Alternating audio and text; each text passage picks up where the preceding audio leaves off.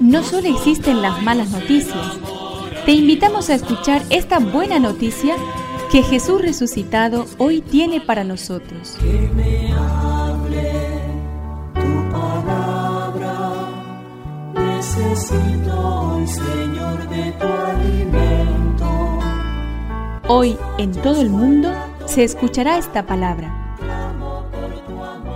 Lucas 12 del 1 al 7. Se reunieron miles de personas hasta el punto de atropellarse unos a otros. Jesús comenzó a decir dirigiéndose primero a sus discípulos, Cuídense de la levadura de los fariseos, que es la hipocresía. No hay nada oculto que no deba ser revelado, ni nada secreto que no deba ser conocido. Por eso, todo lo que ustedes han dicho en la oscuridad será escuchado en pleno día y lo que han hablado al oído en las habitaciones más ocultas será proclamado desde lo alto de las casas. A ustedes, mis amigos, les digo, no teman a los que matan el cuerpo y después no pueden hacer nada más. Yo les indicaré a quienes deben temer. Teman a aquel que después de matar tiene el poder de arrojar a la gehenna.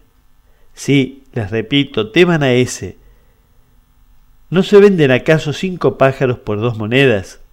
Sin embargo, Dios no olvida a ninguno de ellos.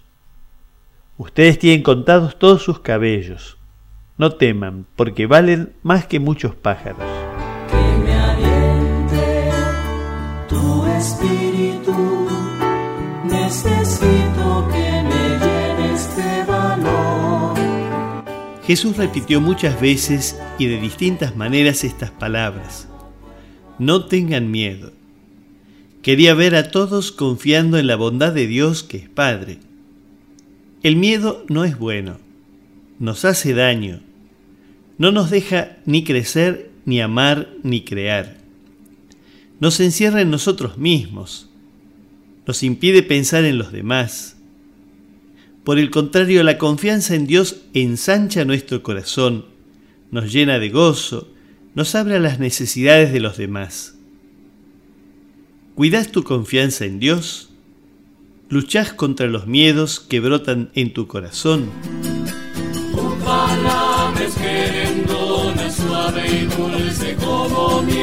Es una contribución de la parroquia catedral para este año misionero diocesano.